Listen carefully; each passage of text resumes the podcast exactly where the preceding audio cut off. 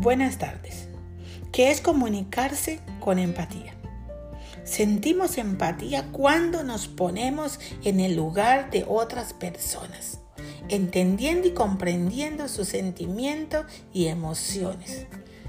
Por ejemplo, tu hijo llega muy triste del colegio. Tú le preguntas, ¿qué te pasa, hijo mío? ¿Cómo te sientes? Había estudiado tanto para este examen pero saqué mala nota. Me siento triste, muy triste. Tranquilo, hijo mío, no te preocupes, yo estoy contigo, todo va a salir bien.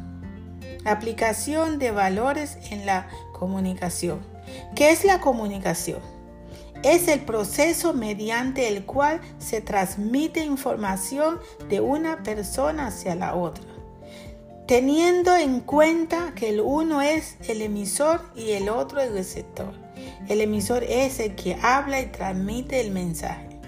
Y el receptor es el que escucha, asimila qué es lo que le están diciendo.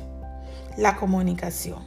La comunicación es muy importante para tener una buena relación entre las demás personas. En todos los hábitos que se estén desarrollando sea laboral, sea personal. La comunicación sirve para evitar problemas y dificultades que nos permiten intercambiar de forma asertiva.